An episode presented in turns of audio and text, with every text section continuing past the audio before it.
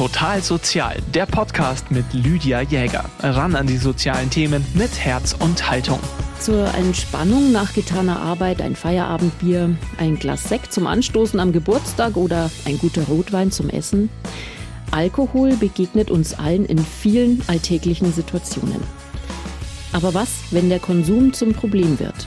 Was, wenn man es nicht mehr im Griff hat, wie viel man trinkt, sondern der Alkohol immer mehr die Kontrolle übernimmt? Nicht nur die Betroffenen selbst leiden unter dieser Sucht, sondern auch deren Angehörige. Hilfe für suchtkranke Menschen und ihre Angehörigen, die gibt's beim Kreuzbund. Das ist ein katholischer Verein unter dem Dachverband der Caritas. Sonja Egger kommt aus der Nähe von Rosenheim und sie ist heute hier bei Total Sozial und sie berichtet uns von ihrer Arbeit beim Kreuzbund. Hallo, Frau Egger. Hallo. Frau Egger, schön, dass Sie da sind. Sie wissen ganz genau, wovon Sie sprechen, denn Sie haben auch persönliche Erfahrungen mit Alkoholmissbrauch gemacht. Welche waren das? Ja, ich habe mir die ganze Palette ausgesucht. Ich bin Kind aus einer suchtbelasteten Familie. Mein Vater kam damals aus Russland, 48, und war damals schon alkoholkrank.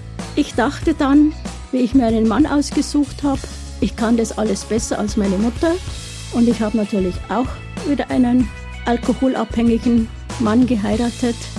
Ich habe nur ganz kurz getrunken und da war mein Sohn schon aus dem Haus. Mhm. Ich habe auch immer heimlich getrunken. Also es hat niemand gemerkt, bis ich 1998 zusammengebrochen bin. Und dann Entgiftung, Therapie und wie ich zurückgekommen bin, habe ich mich voll auf den Kreuzbund eingelassen. Wie alt waren Sie damals? Damals war ich 49. Aber da hat es dann Klick gemacht bei Ihnen und dann haben Sie aus ja, der Sucht rausgefunden. Wichtig war für mich, Alkoholismus hat nichts mit schwachem Willen zu tun. Es ist eine körperliche und seelische Erkrankung. Mhm. Und da muss man sich dann auch Hilfe suchen, um mit dieser Erkrankung umzugehen. Und diese Hilfe gibt es beim Kreuzbund. Wir stellen Ihnen die Arbeit des Kreuzbund heute vor, hier bei Total Sozial. Ein körperlicher und seelischer Zusammenbruch hat Sonja Egger mit 49 Jahren dazu veranlasst, gegen ihre Alkoholerkrankung anzukämpfen. Frau Egger, nach Ihrer Therapie haben Sie sich in die Arbeit beim Kreuzbund gestürzt. Was macht denn der Kreuzbund allgemein? Also erst einmal, was vielleicht nicht alle wissen, der Kreuzbund ist der größte deutsche Suchtselbsthilfeverband und bietet Suchtkranken und Angehörigen Hilfe bundesweit rund 1200 Selbsthilfegruppen. Mhm. Die Basisarbeit des Kreuzbundes findet in 27 Diözesanverbänden vor Ort statt. Im Kreuzbund Diözesanverband, der ist auch schon über 100 Jahre alt, gibt es derzeit 82 Gruppen. In München-Freising jetzt? München und mhm. Freising. Davon sind drei Gruppen nur für Frauen mhm. und drei Gruppen nur für Angehörige. Die jeweiligen Gruppenleitungen haben eine qualifizierte Gruppenleiterausbildung, sind selbst Betroffene oder Angehörige. Und in der Gruppe erzählt man sich erstens, wie man selbst den Weg geschafft hat, ob ambulant, stationär, nur mit der Gruppe. Natürlich auch gerade die erste Zeit vor und nach der Therapie ist auch schwierig. Man findet Unterstützung, man kann sich gegenseitig anrufen, wenn entweder schwierig wird, wenn es einem wieder schlecht merke, geht. Ich habe also Situation, in der ich früher getrunken habe, mhm. weiß ich, ich kann jemand aus meiner Gruppe anrufen. Mhm. Dann hat natürlich der Kreuzbund ein Seminarangebot. Mhm. Muss ich vorher eine Entgiftung oder eine Therapie gemacht haben oder sind in der Gruppe auch Menschen, manchmal, die noch trinken? Manchmal kommen auch Menschen, die noch nichts gemacht haben oder das ist öfters und wir erzählen immer. Mhm. Ich habe so gemacht, er hat so gemacht und wir machen dem oder der, der kommt, Mut, mhm. Hoffnung. Mhm. Aber es ist dann einfach schon mal ein Anstoß ähm, ja. für die Betroffenen, dass sie sagen, ja, okay, da nehme ich mir jetzt ein Beispiel dran. Und also da finde ich auch äh, ich die Unterstützung. Zumindest, äh, wie ich dann die Leute in, in dieser Anfangsgruppe gesehen habe, auch später dann einmal, ich habe mich immer an den Menschen orientiert, die schon lange trocken waren, mhm. weil ich mir gedacht habe, oh, es muss doch gehen. Mhm. Haben Sie es davor schon öfter mal alleine probiert aufzuhören? Ja. Hm. Hat nicht funktioniert? Nee, funktioniert nicht. Die Sucht ist, ist sehr, sehr groß. Mhm. Wir sprechen jetzt heute hauptsächlich über Alkohol, aber beim, über, Al über Alkohol, ja. beim Kreuzbund geht es aber auch um andere Suchtmittel, oder? Auch mit Medikamentenabhängigkeit Und was Angehörige können natürlich auch von abhängigen Jugendlichen kommen, weil Angehörige, ihr Problem ist eigentlich immer gleich. Aber unsere, unsere Kernkompetenz sind einfach Alkohol und Medikamente. Mhm. Wie groß ist so eine Gruppe im Normalfall? Wie viele Menschen kommen da zusammen? Also meine Gruppe war immer so zwischen 10 und 14, 15 Personen, ja. Doch so viele. Mhm. Ich habe jetzt seit 2000 eine Frauengruppe mhm. in Brin am Chiemsee. Was ist und das? in meiner Frauengruppe sind sowohl betroffene Frauen als auch angehörige Frauen. Ah ja, okay. Also es gibt äh, spezielle Gruppen ja, äh, für jedes die, Thema eigentlich. Die, die, gemischten Gruppen, wie ich schon gesagt habe, in die gemischten Gruppen gehen Frauen, Männer, Angehörige und in die Frauengruppen natürlich nur Frauen mit Angehörigenstatus oder Selbstbetroffene. Und ich habe das immer ganz gut gefunden, weil das gegenseitige Verständnis auch wächst. Der Jetzt zwischen Betroffenen und Angehörigen? Der Angehörige lernt oder begreift, wie es, dem, wie es der suchtkranken Frau geht. Mhm. Und umgekehrt auch, die suchtkranke Frau weiß, wie es ihren Angehörigen geht. Mhm. Was ist der Unterschied bei Frauen? Was ist da das Spezielle in Bezug auf Suchtverhalten? Ich habe noch nie eine Frau getroffen, die wirklich aus Spaß getrunken hat. Also bei Frauen sind schon Überlastung, Sorgen, Nöte. Also zur Problembewältigung ja, wird zum und Alkohol gegriffen. Immer wieder Frauen, die Gewalt erfahren haben, greifen zur Flasche. Also bei Frauen ist hauptsächlich Problembewältigung. Mhm. Und bei Männern? Ach, bei Männern ist ja so, es ist auch nicht mehr so schlimm, aber früher war es so, ein Mann, der trinkt, das war ein Kerl. Mhm. Okay, okay Männer, da gehört das Männer so dazu. haben ja wesentlich mehr Vertragen wie Frauen. Mhm. Und darum sind auch bei Frauen, die trinken heimlich, weil sie sich enorm schämen. Da kommt das Bewusstsein schon sehr bald, was mache ich da? Aber meist zu einem Zeitpunkt, wo ich dann schon so weit drin bin und nicht mehr aufhören kann. Da hilft der Kreuzbund in speziellen Gruppen, aber nicht nur, wenn es ums Aufhören oder Trockenbleiben geht, sondern es gibt auch Unterstützung für die Angehörigen. Frau Egger, was sind denn die typischen Probleme von Angehörigen? Womit haben Sie zu kämpfen? Ja, Angehörige von Suchtmittelabhängigen sind durch die Erkrankung ihres äh, Partners oder Familienmitglieds mal stark betroffen. In Deutschland betrifft es aktuell allein fünf bis zehn Millionen Angehörige, die als Eltern, Partner oder Kinder von Alkoholkranken unmittelbar von deren Abhängigkeit betroffen sind. Viele von ihnen fühlen sich mit ihren Sorgen und Nöten allein, obwohl sie es ja, schaut man allein auf die Zahlen, nicht sind. Mhm. Und dann circa 70 Prozent der Angehörigen leiden an gesundheitlichen Problemen. Wie können die sich äußern, diese Probleme? Auch eben Depressionen, mhm. körperliche Erkrankungen, total nervlich mhm. kaputt, mhm. völlig überfordert. Und circa 80 Prozent der Angehörigen fühlen sich unzureichend informiert, überfordert, allein verantwortlich und nicht ernst genommen wenn man nicht weiß, an wen man sich dann wenden soll, ja. ne, dann fühlt man sich natürlich mhm. alleingelassen und findet vielleicht auch nicht immer die nötigen Infos, die man braucht. Ja, weil Angehörige ja dann in ihrem Freundes- und Bekanntenkreis selten eben jemand haben, mit dem sie sprechen können. Und der Betroffene taubisiert die Erkrankung und der Angehörige wahrscheinlich auch. Ja, ja. Die Angehörige versuchen natürlich, die Familie zusammenzuhalten und müssen dann auch außen hin den Schein wahren. Sie müssen eventuell ihre abhängigen Partner immer wieder in der Arbeit entschuldigen. Und sie werden die täglichen Aufgaben und Angelegenheiten bald alleine machen müssen. Sie müssen die Kinder, für die Kinder sorgen und sie müssen manchmal auch die Kinder schützen. Wie können denn Angehörige das Problem, wenn sich das so anbahnt, eigentlich erkennen und ansprechen? Das Problem erkennen für Angehörige ist schwierig. Weil es dann meistens schon zu spät ist, es, oder? Nee, sie erkennen zwar schon, mein Partner oder meine Partnerin trinkt zu viel, aber der oder die Betroffene werden natürlich das alles kleinreden. Mhm. Weil sie es ja selbst auch nicht erkennen, weil sie sich selbst ja überhaupt nicht eingestehen wollen. Andere trinken noch viel mehr. Das ist dann sehr schwierig für Angehörige, das zu erkennen. Mhm. Wie können Angehörige das ansprechen? Natürlich den, ihren betroffenen Partner schon mal darauf ansprechen. Und Hilfe anbieten vielleicht, zu sagen, ich unterstütze dich. Ich würde mit dir zum Arzt gehen. Ich würde mit dir auch in eine Selbsthilfegruppe gehen, sofern die Angehörige schon so weit ist, dass sie sich Hilfe gesucht hat. Mhm. Und dann sollte halt die Angehörige, selbst wenn der Partner nicht mitkommt, den Weg in die Gruppe alleine finden. Also das gibt es auch, dass wirklich nur die Angehörigen zu Ihnen kommen und der Betroffene. Ja, ja. Mhm. Das gibt es oft. Mhm. Und oft gibt es auch, dass zuerst die Angehörigen in die Selbsthilfegruppe kommen und irgendwann sind dann der oder die Betroffenen nach, mhm. weil sie einfach merken, an meiner Frau, meinem Mann hat sich was verändert. Der oder die verhält sich anders mir gegenüber. Sie vermeiden den Begriff der Co-Abhängigkeit. Ja. Warum? Die Co-Abhängigkeit kam ursprünglich aus Amerika. Aber ich finde, die Co-Abhängigkeit stigmatisiert auch. Der Ausdruck, du bist ja co-abhängig. Also das bedeutet, dass der Angehörige selbst dass auch sich der Angehörige viel zu viel vereinnahmen lässt. Mhm.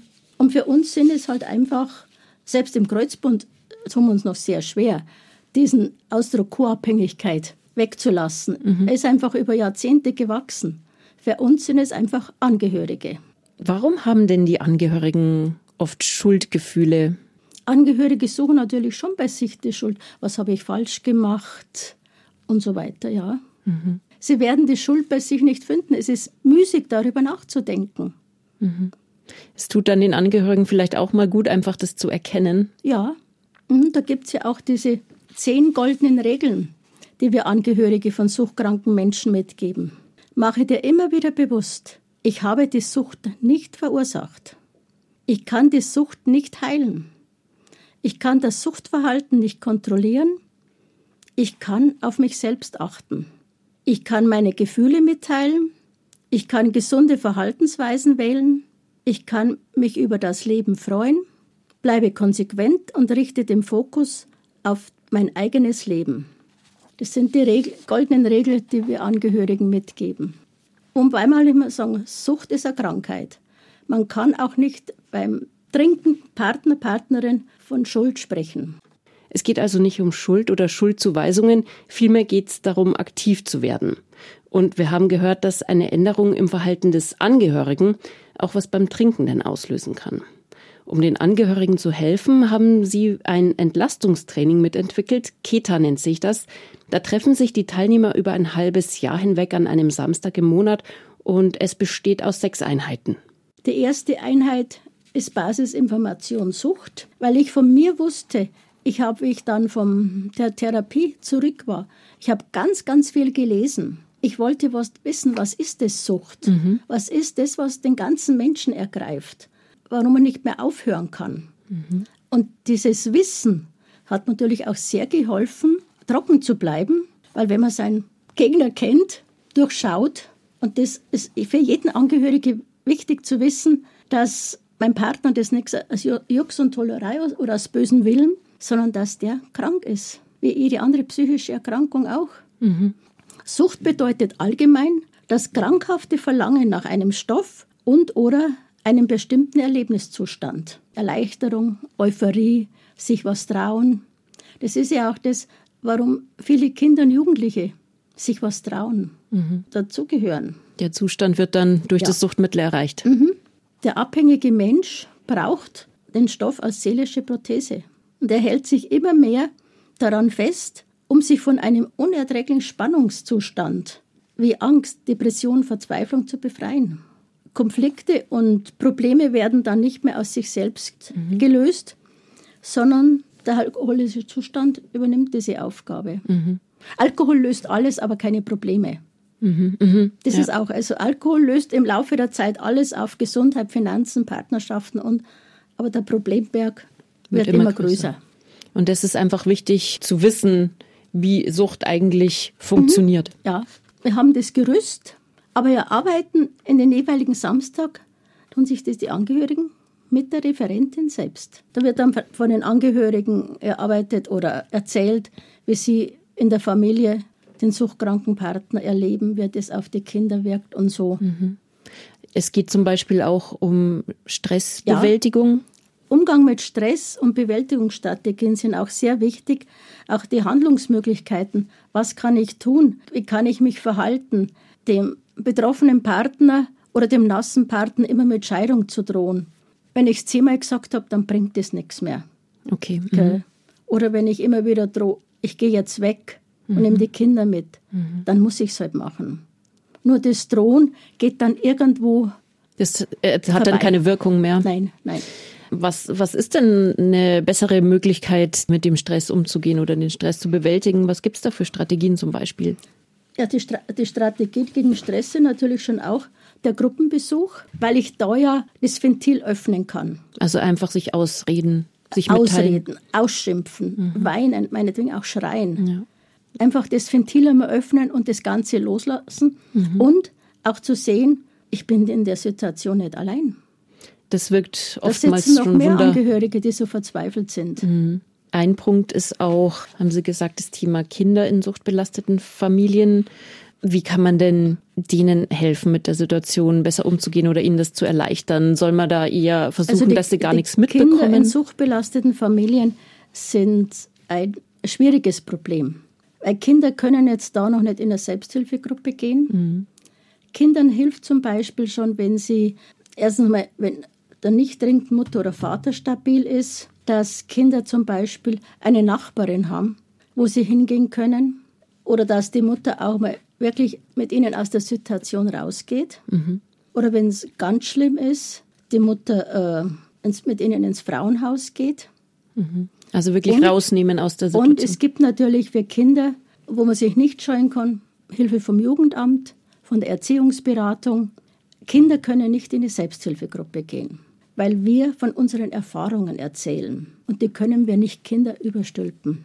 Das ist zu viel für die. Ist zu viel, aber es gibt durchaus Stellen, Caritas nennt sowas Diakonie, wie gesagt Jugendamt und so, wo die Mutter mit den Kindern nochmal hingehen kann, wo ein geschultes Auge da ist. Das Kind braucht mehr. Mhm.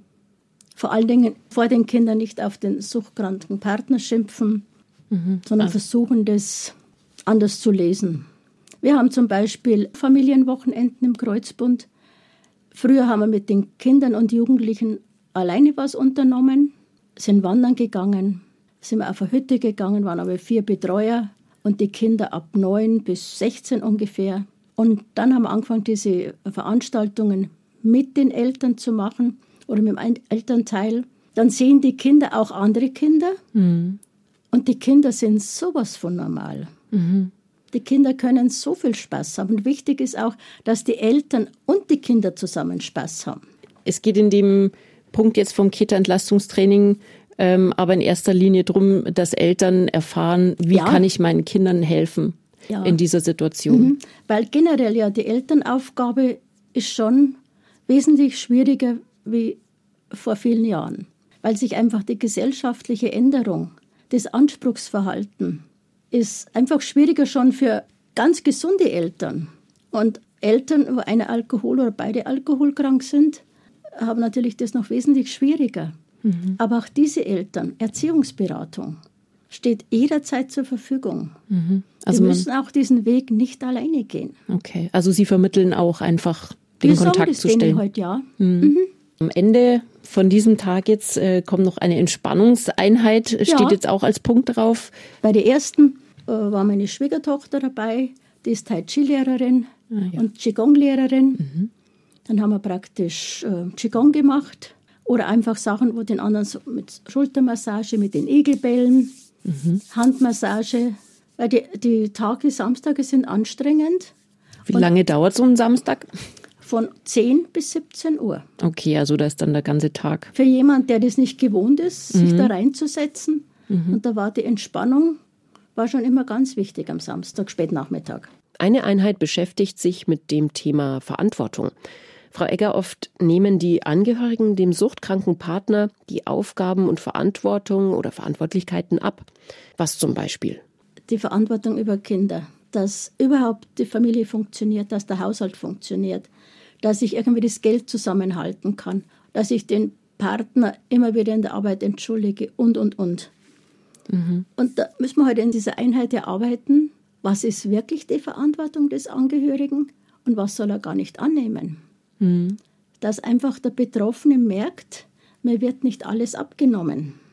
Solange sieht der Betroffene ja vielleicht auch gar nicht so das Problem. Genau. Oder er fühlt sich natürlich gesundheitlich überhaupt nicht mehr in der Lage, mhm. irgendwas zu übernehmen. Mhm.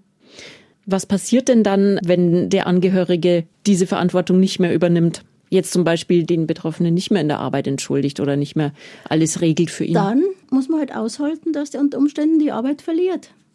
Das sind natürlich Folgen, die man aushalten muss. Schwierig. Das ist, das ist, das ist enorm schwierig, ja. Mhm. Aber Sie raten schon auch, oder es, es gibt dann schon auch manchmal so die Einsicht bei den Angehörigen zu krassen Schritten. Also, dass jetzt eine krasse Veränderung anstehen muss. Wie jetzt, ich muss mich ja. vom Partner trennen oder nee, ich muss es. Aber es, du musst was ändern. Mhm. Manchmal auch, du musst dich und die Kinder in Sicherheit bringen. Mhm. Du bist der, der was ändern muss. Die Kinder können nichts ändern. Aber der Angehörige muss so stabil werden, dass er entweder sagt, ich halte es nicht mehr aus, ich gehe weg. Kann ja auch nur zeitweise sein, Frauenhaus zu Bekannten oder was. Oder sich sagt, na, gibt es kein Zurück mehr. Oder auch durch die Kreuzbundarbeit, durch das Keta, der so stabil wird, dass sagt, nein, ich liebe meinen Partner, ich halte es jetzt aus und hoffe darauf, dass durch mein geändertes Verhalten der Partner auch den Weg findet, Hilfe anzunehmen. Mhm. Aber es ist wahrscheinlich ähm, für die Angehörigen einfach auch ein großer Schritt zu merken, ich kann etwas tun und ich muss ja, etwas ja. tun. Mhm. Und das, das haben wir einfach damit mit dem Keta. Ich habe Werkzeug jetzt in der Hand. Mhm. Ich kann wirklich was tun und ich muss was tun. Mhm. Ein Punkt ist auch die Kommunikation und Beziehungsgestaltung mit Suchtbetroffenen. Ja. Also es ist ja, wir haben es vorhin schon gesagt, oft ganz schwierig, das Thema überhaupt anzusprechen. Ja.